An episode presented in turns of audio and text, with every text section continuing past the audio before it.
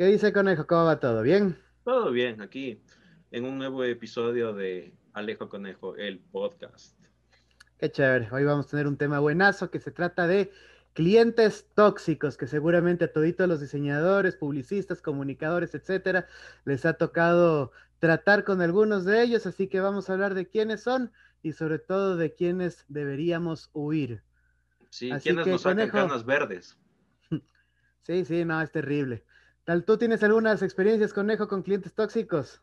Claro que sí, un montón. O sea, he tenido experiencias con clientes buenos que son como que los clientes ideales que, cualquier persona quisiera tener, cualquier diseñador, freelance, eh, agencia quisiera tener, que es como que me gusta esto, tenemos que hacer esto, te pago tanto. Mandas el, el archivo, el arte y y queda satisfecho, queda contento. Y también he tenido de los otros de que cámbiale esto, quítale esto, ponle esto, súbele esto, mejor hagamos otro logo, necesito 10 logos, necesito 40 artes para mañana y te dice a las 10 de la noche. ¿no? Oye, sé que si has tenido en todo caso la suerte de tener clientes ideales. Bueno, yo todavía sigo a mis 38 años esperando mi primer cliente ideal ese que pague a tiempo, que te trate bonito, que no te pida cambios y que además te haga sentir bien. Porque bueno, a, veces hay algunos que, por ejemplo, te pagan a tiempo, chévere, pero te pide full cambios, ¿no es cierto? O tienes el otro cliente que en cambio eh, no te pide ningún cambio, le entregaste el trabajo y dice, wow, está vacancísimo, pero luego para cobrarle es una belleza, no tienes que estar atrás para cobrarle. Entonces, hay algunas estrategias que se pueden hacer un poco para evitar esto. Sí, sí, hay, que ver cómo, cómo se maneja a los clientes. También tenemos que saber tratar a los clientes. Ahí medio coger al toro por los cuernos, como dicen por ahí. Sí, sí, hay que, hay que aprender un poquito a abordarlos porque, pero bueno, también hay un problema, ¿no? Y es que tenemos un mercado eh, bastante saturado de todo tipo de diseñadores, entonces, claro, tú tratas de tal vez llevar bien o de llevar de alguna manera a tus clientes, pero pues bueno, vienen otros diseñadores más un poco destruir tu mercado y eso complica un poco la situación. Uy, sí. Ahorita que, bueno, ahorita que, estamos en pandemia, hacemos diseños, bueno, he visto diseñadores que hacen diseños por, por 20 dólares, 10 dólares. Eso te destruye por completo el mercado. No, o sea, y chévere que por último cobren 10 dólares, ¿no? Hay algunos que lo hacen por ganar la experiencia. Sabes que yo estoy viendo cada vez más esto, ¿no? Estos anuncios que te piden, em, que te piden diseñadores, o sea, gratis, netamente para que el diseñador gane la experiencia.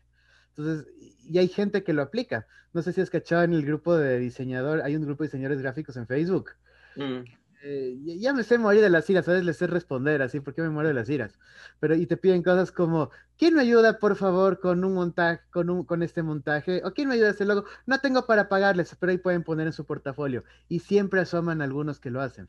O sea, uh, hay un montón. ya no estamos hablando ni siquiera del diseñador de 20 dólares, no estamos hablando del diseñador que lo hace por el gusto de aprender. Y ese es un problema, ¿no? Entonces, ese es un problema. Claro, porque le, le mal acostumbras al cliente, al cliente al final. Es como que, ah, me hizo gratis, claro, puedo pedir en cualquier lado otro logo gratis. Exactamente. No es tanto así. Pero bueno, como siempre tenemos un invitado, ¿no es cierto? Esta vez estamos con Paula Ceballos. Ella es diseñadora gráfica de Litzco, ella también sufre lo mismo que hemos sufrido, pues todos nosotros lo está sufriendo en este momento en carne propia, porque pues bueno, está eh, llevando varios clientes como freelance, como eh, en el manejo de lo que es manejo de marca, lo que es fotografía, lo que es audiovisual, y bueno, realmente todo el paquete que al día de hoy pues el diseñador tiene que entregar a sus clientes de acuerdo a sus requerimientos. Así que eh, Paula, te doy la bienvenida. Muchísimas gracias por estar acá. Hola Alejo, hola Conejo, un gusto. Gracias por invitarme. Igualmente, hola amigos que están viendo este podcast. Eh, bueno, sí, realmente trabajar con varios clientes a la vez es un tanto complicado. En parte sí es enriquecedor porque uno aprende a manejarse con varios tipos de personas. Eh, yo, yo trabajé bajo dependencia tres años como diseñadora para una marca de aquí de Quito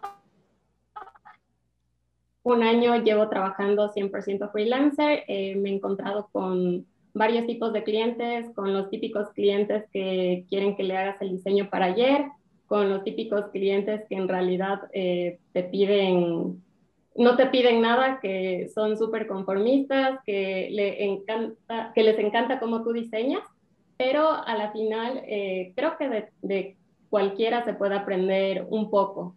Y también existen los clientes tóxicos, los cuales eh, yo en realidad no recomiendo cuando no te pagan, cuando empiezas a tener problema con que no te cancelan. Creo que es muy importante también pedir un anticipo antes de, de conseguir un cliente. Excelente.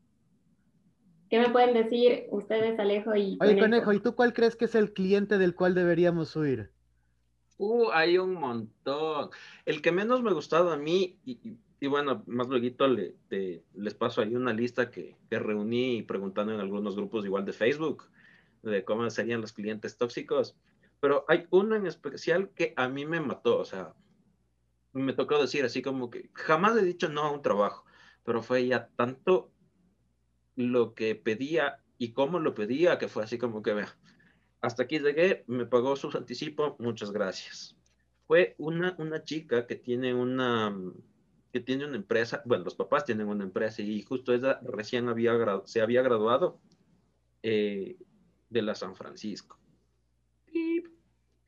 Eh, y quería un diseñador, eh, los papás tienen una, una, empresa de filtros de autos, entonces ella quería el logo, empaques, pero ella era el cliente como que buscaba también consejo de otras personas que eran diseñadores y que no eran diseñadores. Entonces, yo hacía el logo y me decía, no, es que el logo se parece a una bandera.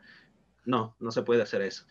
Eh, hacía otro logo, no, es que el logo se parece al, al, a la bandera de Pitts, porque era como de, como de para autos de carreras de el, el, filtro que estaba haciendo. Entonces, quería algo así bien deportivo, bien, bien divertido. Entonces, le hice como unas siete propuestas por lo bajo y se quedó creo con la segunda o, primera que hice después de hacer el empaque y el empaque no es que el empaque se parece a otra cosa, es por qué tiene esto, por qué tiene el otro. Es que un amigo me dijo que, un diseñador me dijo que, ya fue insostenible, fue imposible, imposible trabajar con él.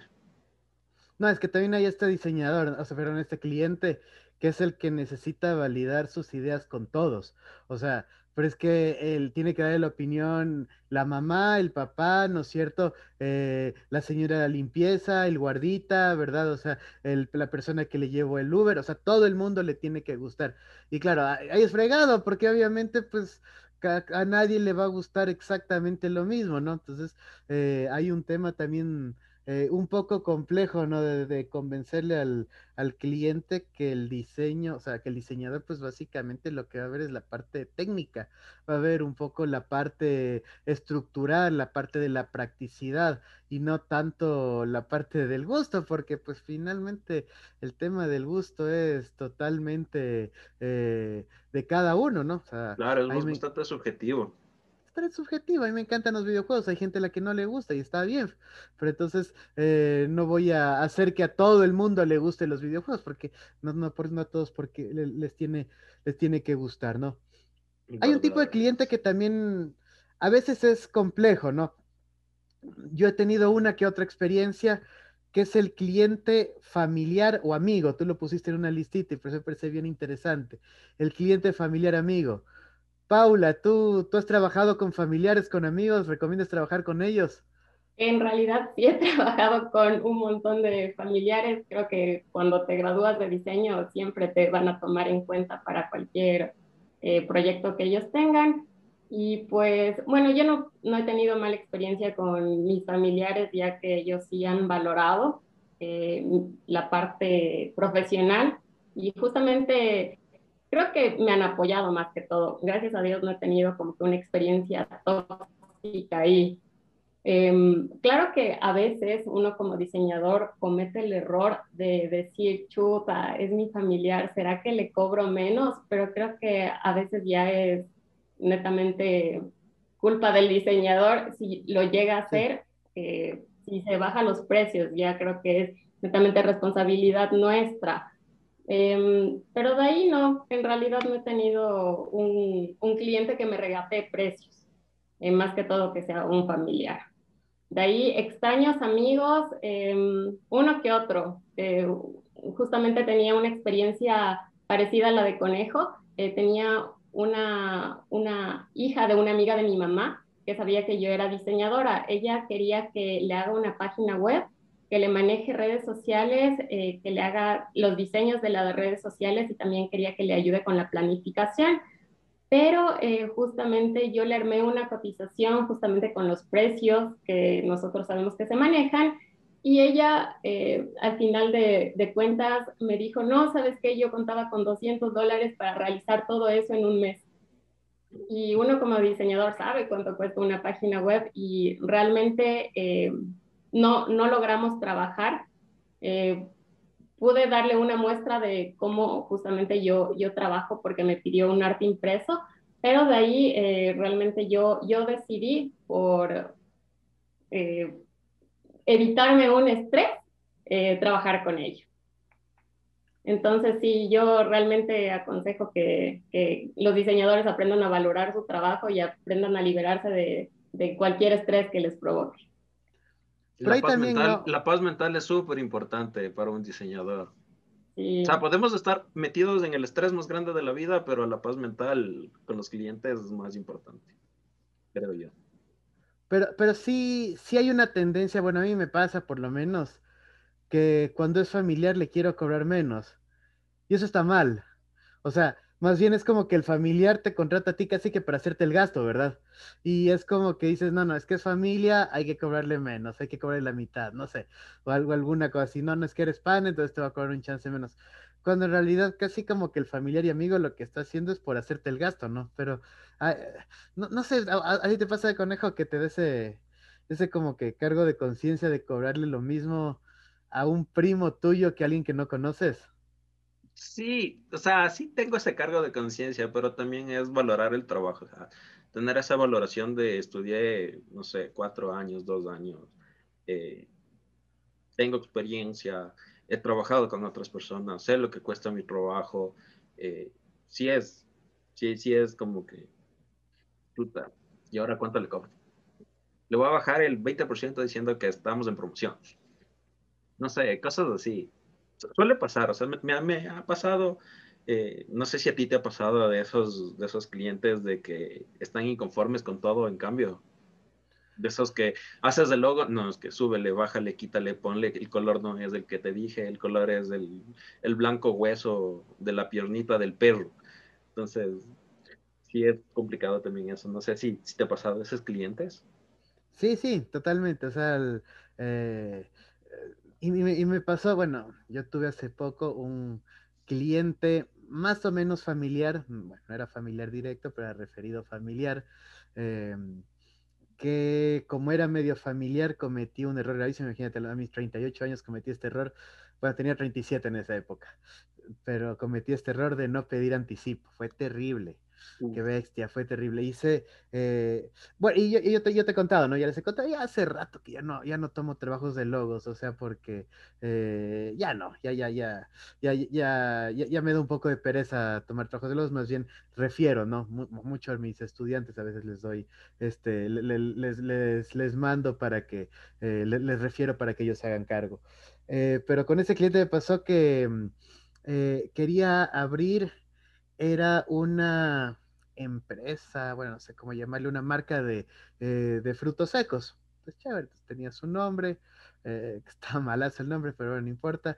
Eh, la cosa es que me, pasó el nombre y me dijo hagámosle el logo. Y me pasó una referencia de un logo que había hecho ella. Entonces, el logo que había hecho ella era básicamente una fotografía que se había bajado en baja resolución, malaza, eh, y con un full frutos secos, ¿no es cierto? Y, ahí en Paint le había escrito encima el nombre. Entonces, e, ese era su logo y esa era su referencia. Entonces decía, yo quiero que se vea algo así, pero profesional. Entonces, bueno, yo le explicaba un poco, ¿no es cierto?, cómo son los parámetros técnicos de un logo, que tiene que ser fácil de leer, que tiene que ser fácil de recordar, bueno, la parte un poco técnica que nosotros ya, ya más o menos conocemos y toda la cosa. Entonces me dijo, ya chévere, hazle simple pero que sea bonito. Bueno, no sé exactamente qué significa que sea bonito, que es tan difícil, ¿no? Cuando te dicen, hazle, hazle que sea bonito. Entonces, este, eh, le hice, recuerdo, tres propuestas, que en mi opinión estaban simples, eran simplificaciones full de los frutos secos, eh, uno o dos colores máximo y le mandé. Eh, y claro, aquí el error que yo cometí fue que te decía que no le pedí anticipo, entonces le mandé tres, tres propuestas. Em, luego me dijo, no, es que, es que no, le falta como que más color, le falta más luz, le fa qué bestia, no fue terrible. Entonces yo me acuerdo que le... Métele más negro al negro. Sí, o sea, le falta más luz, o sea, no me convence, pero tampoco me decía que, es lo, que era lo que no le convencía. No me convence, es como que, em, o sea, no, no me llegó a decir, pero el concepto era el de falta diseño. Entonces, este, me acuerdo que yo le llamé a una amiga mía que eh, más o menos le cachaba que iba por esa onda y, y, le puse a ella como de asesora mía para ayudarme a diseñar el logo. Entonces, porque más o menos le cachaba que era ese vuelo, o sea, ese estilo. Entonces decía, a ver, algo que a ti te encante. Entonces diseñamos entre los dos, ahí hice tres propuestas más de algo que a ella le encante. Nos demoramos, nos demoramos como ocho horas realmente en hacer estas tres propuestas, o sea, eh, eh, y, bueno, me tocó, por ejemplo, este, eh, pedir comida, hacer un montón de cosas, o sea, para también convencerle que me acolite, ¿no? Para, para, para que un poco me asesore ya, chévere. Fueron tres propuestas más. Entonces le mandé. Eh, no me respondió como en dos días, entonces le llamé así, me dijo, ya déjame ver, le estamos viendo. Y de ahí me, como a los tres días me volvió a llamar a decir que, em, eh, que sí está un poco mejor, pero que todavía no está 100% convencida. Sin embargo, que ha hablado con el esposo, entonces que ya no se van a poner la empresa de frutos secos, sino que ahora va a ser una empresa de otra cosa más, que, pero que, y que ya me llama para que yo le haga el logo más bien de esta otra empresa. fue así como me dijo, y, y el problema, no era familiar mío, era familiar de mi esposa, entonces no tuve, o sea, no tuve manera de decirle me debes plata, paga, o sea, porque tampoco quería eh, causar ahí un conflicto familiar. Entonces ahí se me quedó debiendo una, o sea, me quedé, ya te digo, o sea, le trabajé. Más gastaste que lo que te pagaron, que no te pagaron. No, no me pagaron, pues, es lo que te digo, no, o sea, no me pagaron anticipo. Claro, más gastaste y nada de... Sí, esa, esa, para mí fue terrible, qué bestia. Entonces, y, y, esa fue la última vez que decidí aceptar un trabajo de un logo. Claro que también fue culpa mía por no haber pedido anticipo, porque me ha pasado otras veces, ¿no?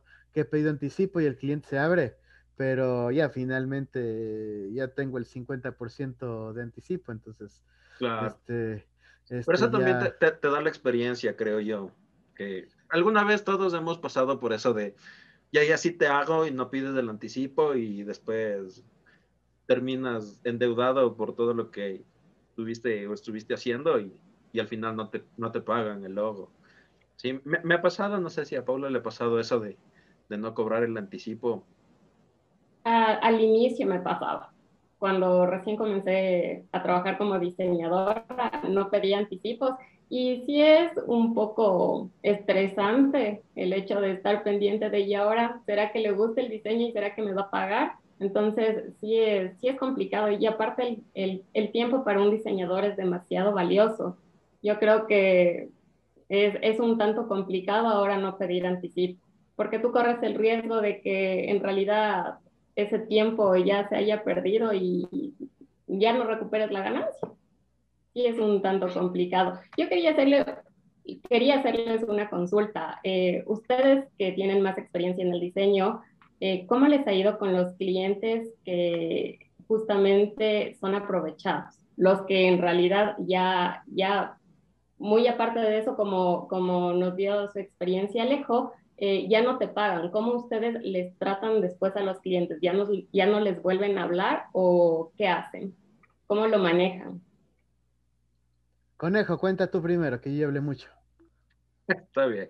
Sí, yo estoy casadito ahorita, sí. Estoy analizando todo lo que, todo lo que dice. Al aprovechado, pucha, creo que tuve sí un par de clientes que que se aprovecharon de, de que haz de más, haz de esto, haz de lo otro, te pago tanto.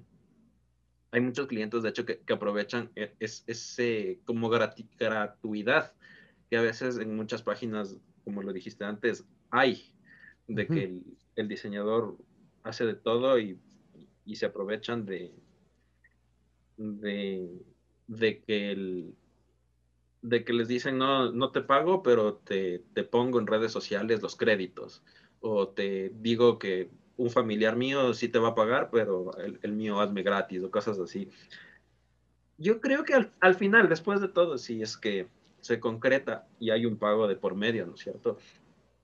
Y te dicen, no, es que por, no sé, 300 dólares eh, el logo, eh, las fotos y, y, darme asesoría en community, por ejemplo. Y después quieren seguir pidiendo cosas que ya están fuera de lo que, de lo que se pactó al principio. ¿sí? Eh, yo he preferido dejarles claro que, y también por experiencia, siempre prefiero tener un contrato de por medio. ¿sí? Y, y decir, bueno, hasta aquí llega lo que lo que acordamos y de aquí en adelante, si es que hay cambios, hay otras cosas, hay aumento de trabajo, se vuelve a hacer otro contrato, se vuelve a hacer otros precios y seguimos trabajando.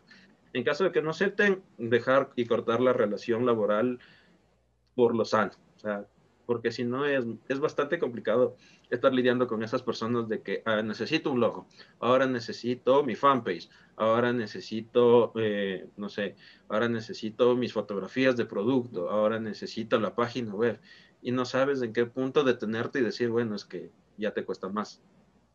Sí, sí, sí, sí me ha pasado y prefiero cortar por lo sano y por una de esas razones es que yo siempre prefiero trabajar con un contrato. ¿sí? que, que tenga todas las cláusulas de eh, el, la información que se necesita será entregada del cliente eh, de tal fecha a tal fecha. ¿sí? Limitar tiempos también es súper importante en, en, tener en cuenta para hacer cualquier trabajo. ¿sí? Si usted me entrega, eh, no sé, ahora estamos domingo, por ejemplo. Si usted me entrega el, el, la información hasta el martes yo analizo esta información miércoles, jueves, quizás el sábado ya le tengo una primera propuesta y así ir trabajando con tiempos, porque si no es una bola de nieve de no me entrega la información, no puedo hacer el ojo. Me entrega la información, ahora quiere que haga para ayer el, el trabajo. Eh, y así. Entonces es preferible tener tiempos, tener un contrato de por medio, pedir anticipos y pedir toda la información necesaria por parte del cliente. Ahora verás, mm, claro, lo, que dices es correcto, ¿no? Em, yo, yo ya, bueno, he, decidido más bien no trabajar con clientes por contrato. Es que hay otra cosa también, ¿no? Y, esa es una cosa que a mí me pesa mucho. Y es que nos desgastemos mucho en la parte administrativa y en una parte de producción. Yo, por ejemplo, a los clientes con los que yo tengo que trabajar con contrato, prefiero no trabajar con ellos. O sea, si yo ya sé que, mm, o sea, eh, que me toca ir a cierto tipo de cosas para poder, eh, para poder llevar, porque nuevamente todo es tiempo, ¿no? O sea, al final de cuentas todo es tiempo. Por ejemplo, al, cliente que me pide muchas reuniones, ni fregando, ni fregando. O sea, para mí el, la reunión, hay una reunión por Zoom en donde se explican las cosas y empezamos a trabajar y ya está, y está desembolsado el anticipo en la, en mi cuenta bancaria y listo, ¿no es cierto? Y ya está, y ya está claro el tema. Que me, que me toque máximo mandarle un correo electrónico para la cotización. Entonces, son, son cierto tipo de cositas que ya se van detectando, ¿no? Eh, por ejemplo, eh, ya me, pasa a veces, ¿no? Que mando el correo electrónico con la cotización eh, y me piden nuevas cotizaciones con nuevas cosas, que vaya con mi hoja membretada, que vaya con mi firma, sorry. O sea, hasta ahí nada más llego porque ya te das cuenta que es un cliente que te va a desgastar administrativamente. Y obviamente nosotros somos comunicadores, o sea, nosotros queremos estar produciendo, queremos estar diseñando, no queremos estar eh, pasando 100 proformas, ¿no es cierto? Ni, eh, por eso digo, yo, yo, por ejemplo, con los clientes que veo que necesito firmar contrato, yo prefiero no tenerlos porque también es trabajo, hacer un contrato es trabajo, hacer una proforma es trabajo, eh, reunirse es trabajo y es trabajo por el que no nos pagan, porque nosotros solamente nos pagan por lo que nosotros entregamos. Entonces, em, yo en ese sentido eh, trato de ver esas cosas. Y donde hay más aprovechamiento son unos clientes de fee, unos clientes que, pagan, que van mm. por fee mensual. Por ejemplo, o sea, te contrataron por un paquete de redes sociales, el básico, y por ese paquete de redes sociales te están pidiendo mínimo un flyer, ¿no es cierto? Por lo menos, al mes, ¿no es cierto? Eh, si no te piden más cosas. Exacto, más cosas, ¿no? Necesito hacer este brochure, necesito hacer este menú para, necesito hacer esta gigantografía con el paquete básico de redes sociales que estás cobrando. Entonces, eh, creen que estamos en los años 2000, cuando sí habían los paquetes de fee, que, pero eran obviamente fee de 5 o 10 mil dólares mensuales, más medios. Entonces, claro, obviamente, pues había un equipo de trabajo para esos clientes. Entonces, está bien, pida lo que quieras. Encantado, ¿no? Pero, eh, entonces, eh, sí hemos tenido este, este problema. Eh, bueno, yo quería hablar sobre los clientes sin horarios. Bueno, yo les voy a contar una pequeña experiencia. cuando yo inicié como diseñadora, trabajé con un señor que era dueño de una discoteca. justamente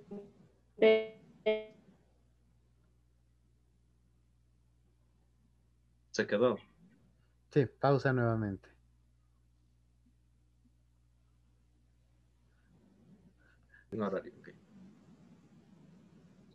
Entonces, retomando un poquito el tema, em, hablemos un poquito de esos clientes que nos tienen sin horario, que creen que el diseñador está 24/7 disponibles para el cliente. Aunque estemos 24/7 sentados en la compu diseñando, haciendo ediciones, montajes, de artes, lo que sea, pero siempre hay un cliente que nos llama 11 de la noche, así como, disculpa, ¿sabes qué? Para mañana a las 8 de la mañana necesito cuatro artes porque me olvidé que la promoción salía mañana. No sé si puedes hacerlo. Entonces, ahí hay un poquito de conflicto porque obviamente, bueno, en mi caso, yo trato de trabajar horario de oficina en caso de, de, de diseño. De, entro a las 9, salgo a las 12 y media, una, almuerzo una hora y media, dos. Bendito sea freelancer. Y de dos a cinco o seis de la tarde, el resto del tiempo, pero de ahí en adelante, tratar de tener mi tiempo, mi espacio y bueno, seguir haciendo los trabajos que tengo pendientes, ¿no? Pero si hay ese cliente, no sé si desubicado, pero que no tiene relación de tiempo, espacio con nosotros. No sé, ¿qué, qué dices tú, Paula? Por ahí estabas ahí contándonos una anécdota.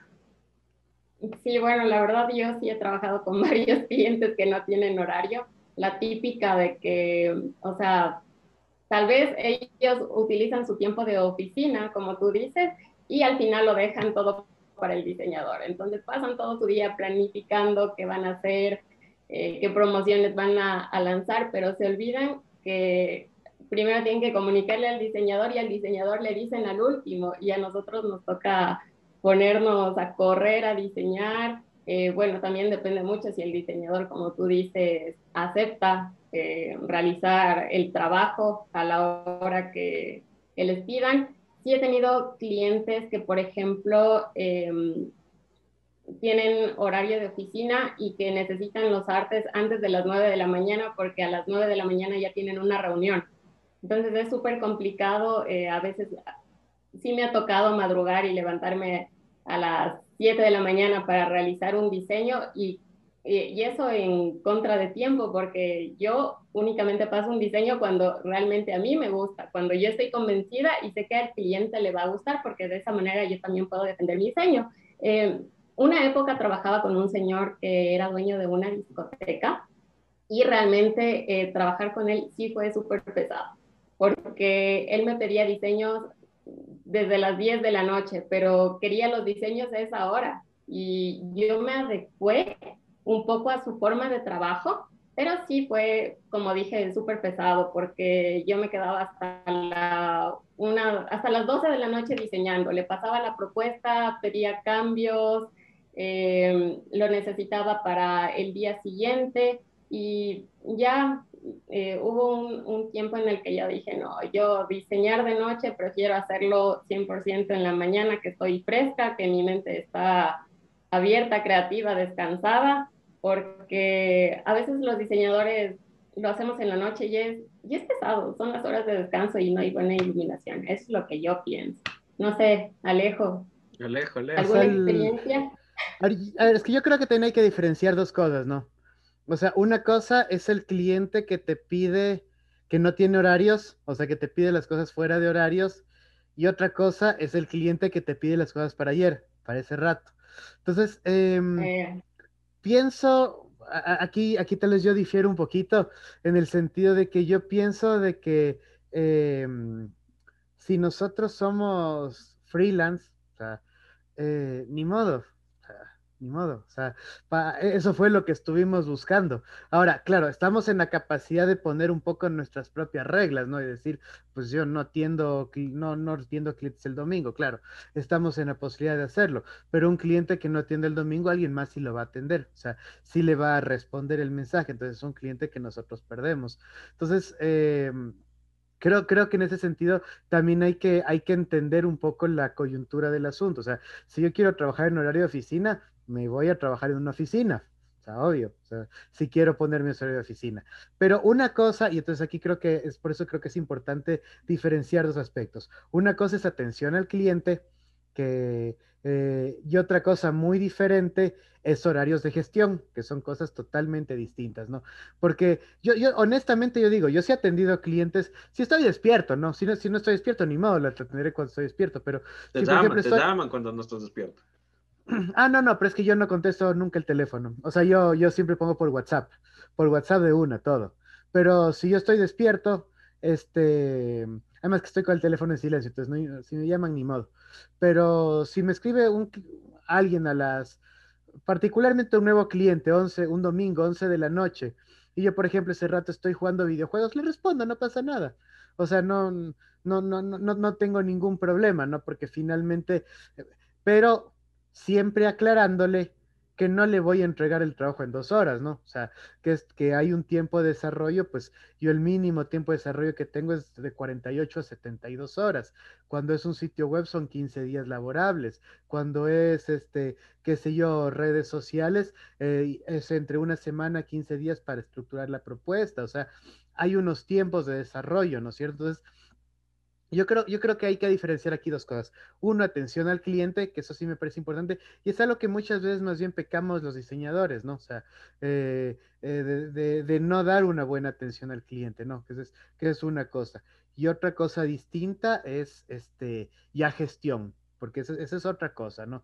Em, yo, por ejemplo, bueno, eh, tal vez en algún momento sí me tocó vivir algo, algunas cosas parecidas a las que vio Paula, de tener esos clientes que necesitan el arte te pedían a las 8 de la noche y para ese mismo día. Em, te pedían para las ocho y media. Exacto. Al día de hoy, yo tengo unos tiempos de proceso, entonces, eh, incluso me ha pasado que me llama un cliente y dice, necesito esto urgente, que, que incluso tengo el tiempo para hacerlo urgente, porque no tengo, ese rato no estoy haciendo nada y es día entre semana. Eh, me ha pasado esto y aún así le digo, lamentablemente no le puedo entregar sino hasta el día de mañana. O sea, por, porque finalmente tú, o sea, esa es otra cosa distinta, ¿no? Porque, eh, que, que, e incluso a veces lo hago ese mismo rato y no le mando sino hasta cuando, o sea, cuando corresponde. Porque, porque eso son cosas distintas, ¿no? O sea, yo creo que dar una buena atención cuando el cliente lo necesita, o sea, darle la atención, dejarle tranquilo, decirle que se lo va a hacer bien, tranquilizarlo porque el cliente me es muy alterado, ¿no? Necesito esto, es que vamos a salir tranquilo, no pasa nada, si llegamos, no, no, no, hay, no hay ningún problema. Eh, pero la otra cosa es, obviamente, también tomarnos nuestro tiempo para gestión, ¿no? Que me parece súper importante, porque eh, una sola vez, ¿no es cierto? Que yo le haya resuelto el problema a los 10 minutos, el resto de la vida voy a tener que resolver los problemas a los 10 minutos. Entonces, eh, e, e, ese sí es un problema, ¿no? O sea, incluso, ya les digo, yo teniendo el tiempo para hacerlo, pues por ejemplo, me llama un cliente, no, 9 de la mañana, me hizo publicar esto a las 10 lo siento, estamos ahorita con agenda. Eh, le puedo enviar el día de mañana a las 8 de la mañana. No hay ningún problema, lo publicamos mañana a las 10. No pasa nada. Bueno, bueno, ya no hay problema. O sea, pero ya entienden que hay unos procesos, ¿no es cierto? O sea, y yo sí, creo pero que eso, también... eso, también viene de la mano con la educación al cliente. Porque Exacto, totalmente. cuando tienes un cliente nuevo, obviamente en la primera conversación, en, en la primer frente a frente, ahorita, bueno, por Zoom, ¿no? siempre hay que decirle, bueno, mis procesos son así, mi parte creativa es así, tengo esta forma de trabajar, porque si les dices, solo recibes la información y no les dices cómo es tu forma de trabajar, ahí empieza a, em, empieza a generarse el primer conflicto, de que, ah, no me dijo tiempos, entonces yo puedo pedir a la hora que quiera, en el momento que quiera, lo que yo quiera. Y no es lo mismo hacer un flyer que hacer una marca o que hacer una página web o que hacer una fanpage, que es totalmente distintas las cosas y los tiempos. Entonces, hay cosas que sí se podrá, como dices tú, a los 10 minutos de que me llaman y me dicen, sí, lo hago para mañana, 10 minutos lo hago y lo envío al día siguiente, o habrá momentos en que sí, necesito mi tiempo de una semana, 15 días, dependerá de lo que vayamos a hacer. Entonces, la educación al cliente es súper importante.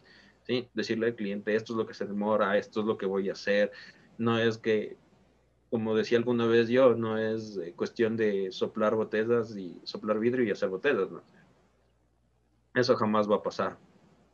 Aunque sí hay gente, hay gente que sí lo hace, ¿verdad? Es que es el problema, es el problema. O sea, yo creo que mucho pasa a veces por la informalidad que tiene el diseñador. O sea, eh, y, es una informalidad en procesos. Y es a todo nivel, ¿no? Es, esto no solamente tiene que ver con el hecho de entregarle rápido el trabajo, sino muchas veces con que el diseñador de por sí, él mismo daña, daña su propia, eh, su, propio mercado y su propia forma de, eh, de, que el cliente lo vea, ¿no? En el sentido de que desde el comienzo, desde el mismo regateo, ¿sí? Em, yo al día de hoy he aprendido, bueno, o, una de las peores, esta es la, tal vez la peor de todas, precio por inbox. Para mí esa es la peor de toditas. O sea, es esconderle el precio al cliente para eh, que si le parece muy caro, no importa, le rebajo. Y esto viene parte un poco de la informalidad, de no poder transparentar nuestros precios, mostrar nuestros precios, perdón, cuánto tiempo de desarrollo hay para cada cosa, eh, cómo lo vamos a ejecutar, etcétera. Porque eh, desde, desde ahí mismo, ¿no es cierto? Desde ahí nace la informalidad del diseñador eh, y nace este tema de entender de que el tipo está ahí para nosotros, ¿no? Para lo que nosotros le digamos. No sé si tú, Paula, eh, tú tienes, por ejemplo, tú manejas un tarifario, tú manejas algún, algún esquema de precios o más o menos lo adecuas de acuerdo al cliente que tú tienes. Sí, la verdad, eh, yo decidí realizar una, un esquema de precios porque al comienzo sí tenía eh, muchos problemas en decir cuánto yo le iba a cobrar al cliente. Entonces caía en, en, ese, es como un tipo de miedo que uno tiene y no, no le da valor a su trabajo. Entonces dice, ¿y ahora cuánto será que le cobro?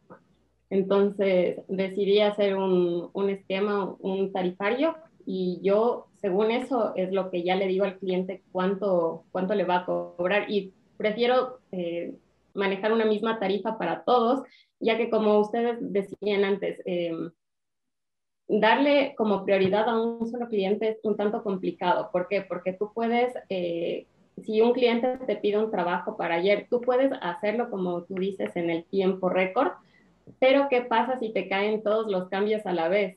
O si te piden miles de trabajos a la vez de diferentes clientes. Entonces, uno puedes caer en como que en ese estrés o en esa culpa de no poderles entregar a todos el trabajo a tiempo. Entonces, por eso sí es muy importante manejarse con tiempos establecidos, igualmente con tarifas establecidas, para evitarse problemas. Excelente. Es verdad, es verdad. A mí me pasó recientemente que, estuve haciendo una campaña grande que hasta ahora creo que se maneja. Ya no, ya no estoy participando en ella, pero el cliente básicamente pidió eh, la creación de la marca. Bueno, la creación de la marca sí estuvo con bastante tiempo, sí pidió como, le, le, dije como dos semanas más o menos, porque no era tan difícil de hacerla, solo era como el rediseño de lo que ya tenían. Pero me pidió 60 artes que iban a sacar en el mes en tres días más o menos tres, cuatro días. Y sí fue como que, ok, prioridad uno, porque sí estaban pagando y estaban pagando bien. Fue prioridad número uno, pero fue sacado el aire, porque a las 15 artes yo ya no sabía qué poner, qué diseño hacer. Sabía los colores, sabía lo que iba el texto, pero y que el diseño se me fue. Es súper duro hacerlo así, como que muy a presión, porque uno a veces el, típico bloqueo creativo. O sea, no sabemos, ya estamos diseña, diseña, diseña y de repente ya no sabemos qué más hacer. Cambiar la línea gráfica, cambiar los colores, ver por dónde irse. Sí me, sí me ha pasado eso de, de que por prioridad número uno, porque estaban pagando bien, porque realmente eh, la campaña iba a salir en cinco días y tenían cuatro para, para hacer todo lo de redes sociales. Sí me, sí me complicó un poco, pero se lo logra.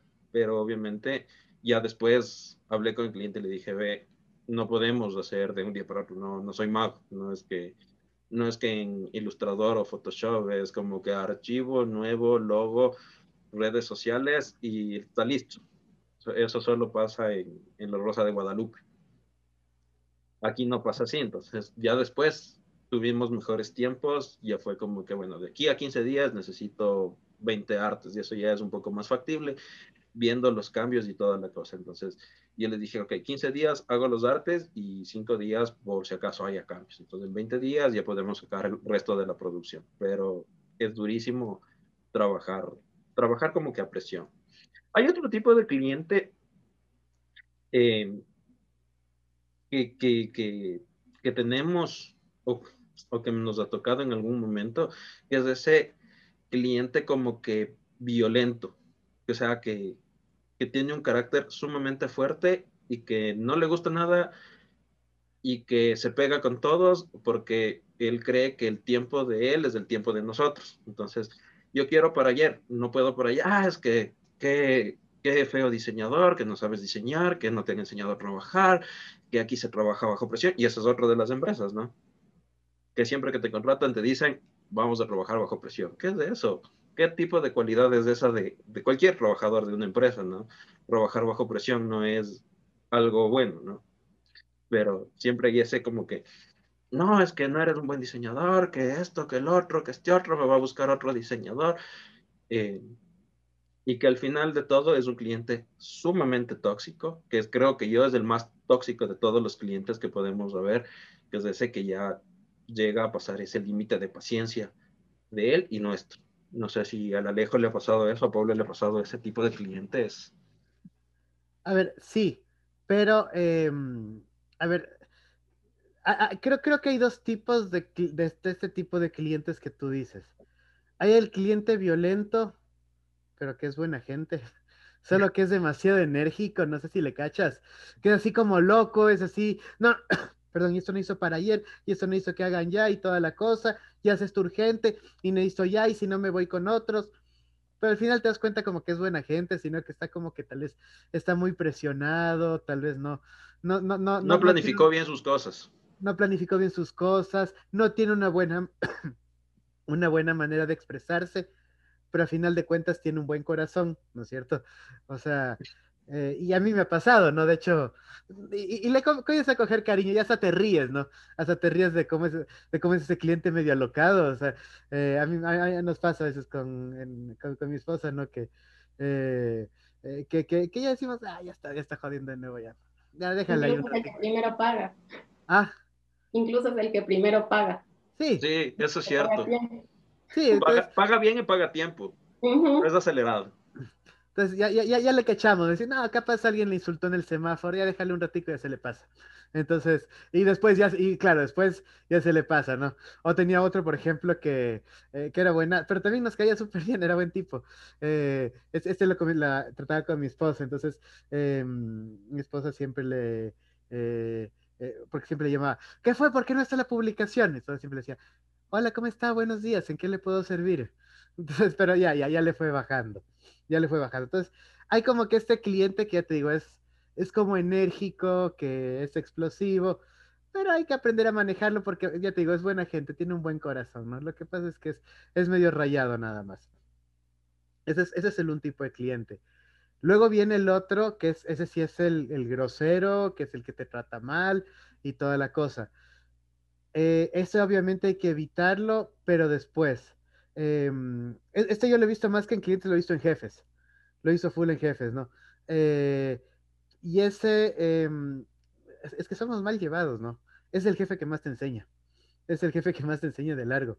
Este, yo cuando eh, trabajaba en, Sí, creo que te he contado con él, que trabajaba en una agencia policial, que manejábamos algunas cuentas buenas Nestlé, manejábamos Nissan, Ah, que trabajabas así, con régimen militar. Claro, pues el director creativo le decíamos el Führer. O sea, el man estaba totalmente rayado. eh, pero era de los que te insultaba, o sea, de los que te gritaba. Em, y, a, uno que otro creativo, eh, por ejemplo, un creativo lo, lo votó porque no hizo algo que dijo y claro, mientras él se iba, fue, fue persiguiéndole para darle puñetas y el otro no quiso darse puñetas, se subió en el carro, le fue rayando el carro, o sea, era totalmente desquiciado, ¿no? El tipo estaba loco, ¿no? Pero bueno, era, era inteligente, o sea, eh, ganó Canes, era, era súper inteligente el, el, e, este, este, este, jefe, ¿no? Eh, que, que, yo tenía, súper, súper bueno. Pero mm, eh, ya no volvería a trabajar para alguien así, ni fregando, pero en cambio, ¿cómo aprendí? O sea, ¿cómo aprendí? O sea, durante los siguientes cinco años o diez años incluso, mi portafolio era lo que yo había trabajado en esa agencia. O sea, realmente, ¿cómo, cómo, cómo aprendí? Entonces, creo que tal vez en algún momento tenemos que pasar por eso, no lo sé. O sea, o sea tal vez, tal vez entender que hay también esta gente y que aprender también de estas personas nos ayuda también a nosotros crecer profesionalmente, ¿no?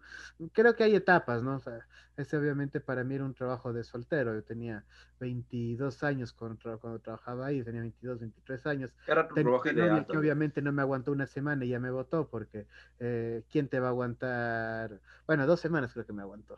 Sí, pero después de dos semanas que ni le respondía los mensajes, entonces ya me dijo chao. Pero... Eh, pero eso te enseña. Y a los 23 años está bien.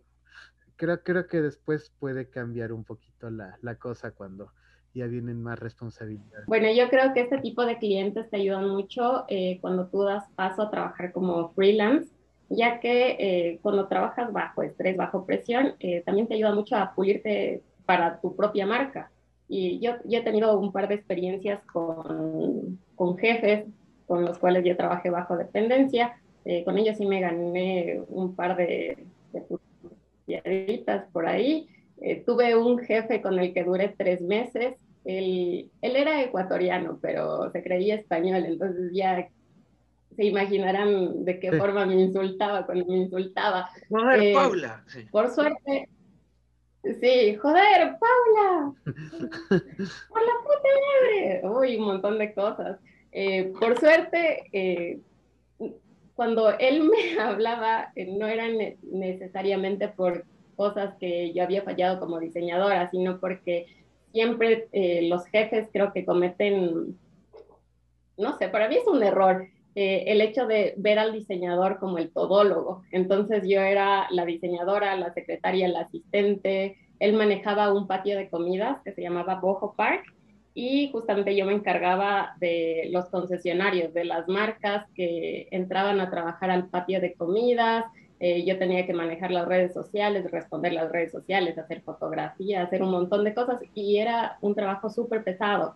Em, de ahí tenía mi otra jefa, que era muy buena gente, un amor de persona, pero también tenía un carácter súper fuerte. De ella aprendí muchísimo porque ella era eh, muy, muy disciplinada pero también era súper, súper explosiva, entonces dependía mucho de su, cómo amanecía su carácter, eh, si ella estaba bien, si ella estaba feliz, y según eso las cosas fluían durante el día, entonces a veces también era un poco pesado porque mm, quería las cosas para allá, o a veces ella, ella sí me daba mi tiempo y sí me daba mi espacio, a veces conversaba conmigo, pero otras, ah, había eh, días que se le cruzaban los cables, por ejemplo, yo hacía artes impresos.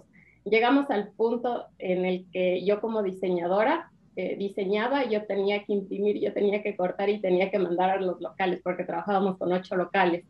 Y pues cuando a ella no le gustaba algo, me mandaba a repetir, cuando ella estaba de mal carácter. Entonces sí es, es un tanto complicado manejarse con jefe pero a la final eh, me, me, sirve mucho a mí ahora para trabajar como diseñadora. Creo que me conocí un, un montón de partes del diseño, eh, me desenvolví en varias áreas y ahora puedo realizar mi trabajo gracias a eso. Hay una, hay, hay un criterio que yo tengo y es que para uno poder tener buenos clientes, o sea, o, mejor dicho, para uno poder manejarse bien con clientes, primero debe pasar por jefes, porque también hay otra cosa, ¿no? Eh, yo he visto mucho que los diseñadores quieren ir a veces directo a, hacer emprendedores y hacer sus propios jefes, ¿verdad? Y eso tampoco es bueno, eso tampoco es bueno porque eh, yo, yo creo que ese aprendizaje de primero pasar por jefes tóxicos te va a enseñar mucho a después administrar clientes tóxicos, ¿no? Porque eh, eh, esa vivencia creo que vale, vale, vale muchísimo. No sé qué piensas tú, conejo.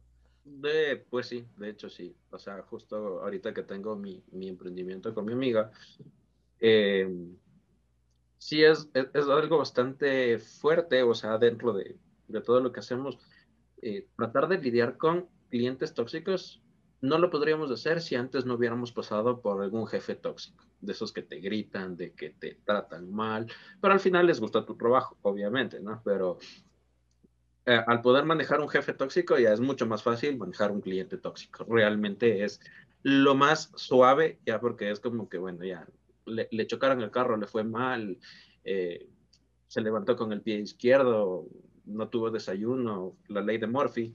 Eh, no sé, cualquier cosa que haya pasado, dejarles un rato así como que ya, cálmese y de ahí continuar la conversación, la negociación, eh, cualquier cosa que, tengamos. Bueno, sí, también ahí ya llegando un poco a la, parte de, de, conclusión, yo creo que hay clientes tóxicos que sí debemos huir eh, y hay clientes tóxicos, como decía Alejo, que al final al final muy, muy adentro, después de todas las capas de, toxicidad, son grandes clientes que terminan convirtiéndose en grandes amigos también. Para ir concluyendo, Paula, ¿de qué cliente tú huirías y qué cliente tú sí recomiendas eh, tomarlo? Bueno, yo creo que de todos los clientes uno aprende algo, uno aprende una experiencia el, el único cliente del cual yo huiría es el cliente moroso, porque a la final me va a causar muchas inconformidades y prefiero, prefiero no. Entonces, prefiero darle sí mi tiempo al cliente que eh, a pesar de que sea indeciso, eh, es buena paga. Eh, igual, creo que una, una ventaja de trabajar con varios clientes y que estos clientes a la final se vuelvan duraderos es que tú ya vas conociendo a la persona, esa persona ya te va conociendo, ya se van adecuando a la modalidad de trabajo y a veces eh, las explicaciones de tiempos, eh, incluso de diseño, ya quedan muchas veces de más, porque tú ya sabes qué quiere esa persona, ya te adecuas a esa persona y esa persona también ya sabe en qué tiempo eh, te puede pedir los trabajos y eso, eso es lo que yo, yo consideraría. Chévere. Bueno, yo, yo pienso, he cambiado mucho mi pensamiento con el tiempo. Eh, tal vez si yo estuviese en el lugar de Paula pensaría muy similar ahorita, estuviese en el lugar de Conejo pensaría muy, muy similar a él ahorita. Eh, yo al día de hoy, por ejemplo, ya, ya, no tomo clientes a menos que me interese mucho el proyecto. Ya, ya no. Ya, ya, me da mucha pereza en realidad. Eh, y, más bien lo que hago es referir mucho, referir mucho pues a diseñadores, referir mucho. De grande quiero ser como vos, Alejo. Eh, es que, es que llega un punto en que ya te saturas, loco. O sea, ya te saturas. No, sí, sí, hay, hay momentos te saturas. que ya llegas a, a, morir. O sea, ya no tomo proyectos a menos que me interesen realmente. O sea, y, y, y, yo más que el cliente, al día de hoy yo valoro más el proyecto. Soy un proyecto que a mí me gusta, o sea, eh, veo obviamente la parte económica, pero ni siquiera tanto eso, sino veo si realmente quiero entrar en este proyecto, me parece satisfacción personal. Si hay una satisfacción personal, eh, eh, bueno, tal vez por eso los diseñadores precisamente no somos ricos, porque pensamos primero en nuestra satisfacción antes de que en el rédito económico puede ser eso, pero es que al final de cuentas yo creo que yo creo que yo prefiero entrar en los proyectos que a mí me satisfagan, o sea, que yo siento que son chéveres, que, eh, que lo que yo voy a hacer cumple con mis expectativas, me va a ayudar a mejorar mi portafolio. Em, por ejemplo, te digo, yo trabajé en el año 2014, 2015, eh, trabajé con Ministerio de Trabajo, trabajé con Ministerio de Cultura y Ministerio de Turismo trabajé con, con, en la época de Correa. Trabajé con estos tres ministerios. Eh, en la época que había plata, que había plata eh, y pagaron bien. Y debe ser uno de los clientes que más he odiado, que bestia.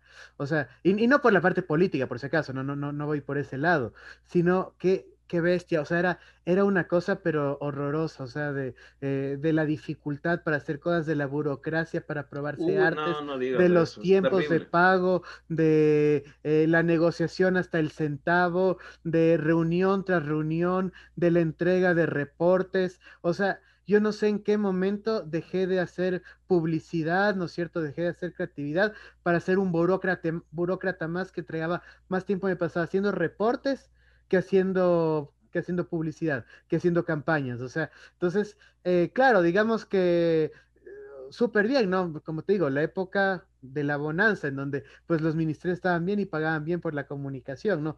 Y sin embargo, desde entonces, nunca más, o sea, nunca más decidí, nunca más volver a trabajar con gobierno, porque por más que paguen más, bueno, que ahorita ya no pagan más porque ya, ya, ya, ya no hay esa bonanza de aquella época, pero por más, digamos, que haya más recursos, eh, ya te digo, yo pasaba más tiempo eh, haciendo informes que trabajando, o sea, o haciendo cotizaciones, o levantando proformas, o dirigiendo oficios, o sea, eh, no, no, no, ese no es nuestro, nuestro trabajo, ¿no? O sea, realmente nuestro trabajo está en, está en otro lado, entonces yo creo que por otro eh, momento. Va, va un poco por esto, por este lado. Creo que vamos cerrando, ¿no es cierto? Paula, Vamos cerrando. sa- sa- sabemos que eres freelance, que estás, eh, traba- trabajas mucho con diseño, con desarrollo de marcas, haces fotografía, tienes un trabajo buenazo, entonces ahora que Talentazo, estaba viendo también las fotos de Paula, talentazo para fotografía. Talentazo, talentazo, así que eh, estos clientes chéveres, estos clientes que sí queremos y que sí nos gustan, ¿cómo te pueden encontrar? ¿Cómo pueden eh, buscarte en redes ¿Cuáles sociales? son tus redes?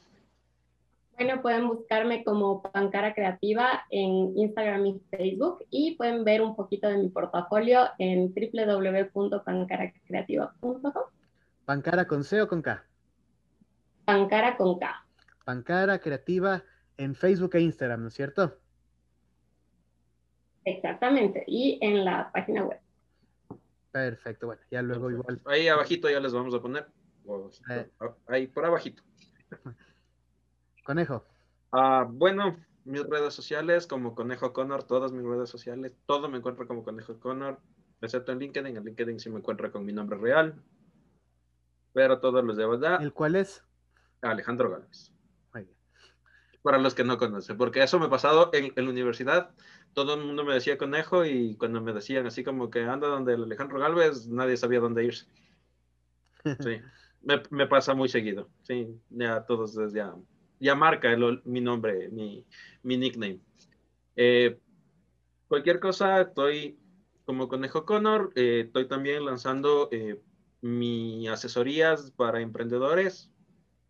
Ahí cualquier cosa igual me escriben, ya también les dejo el, el- link de, de mi WhatsApp ahí abajito en la caja, caja de comentarios.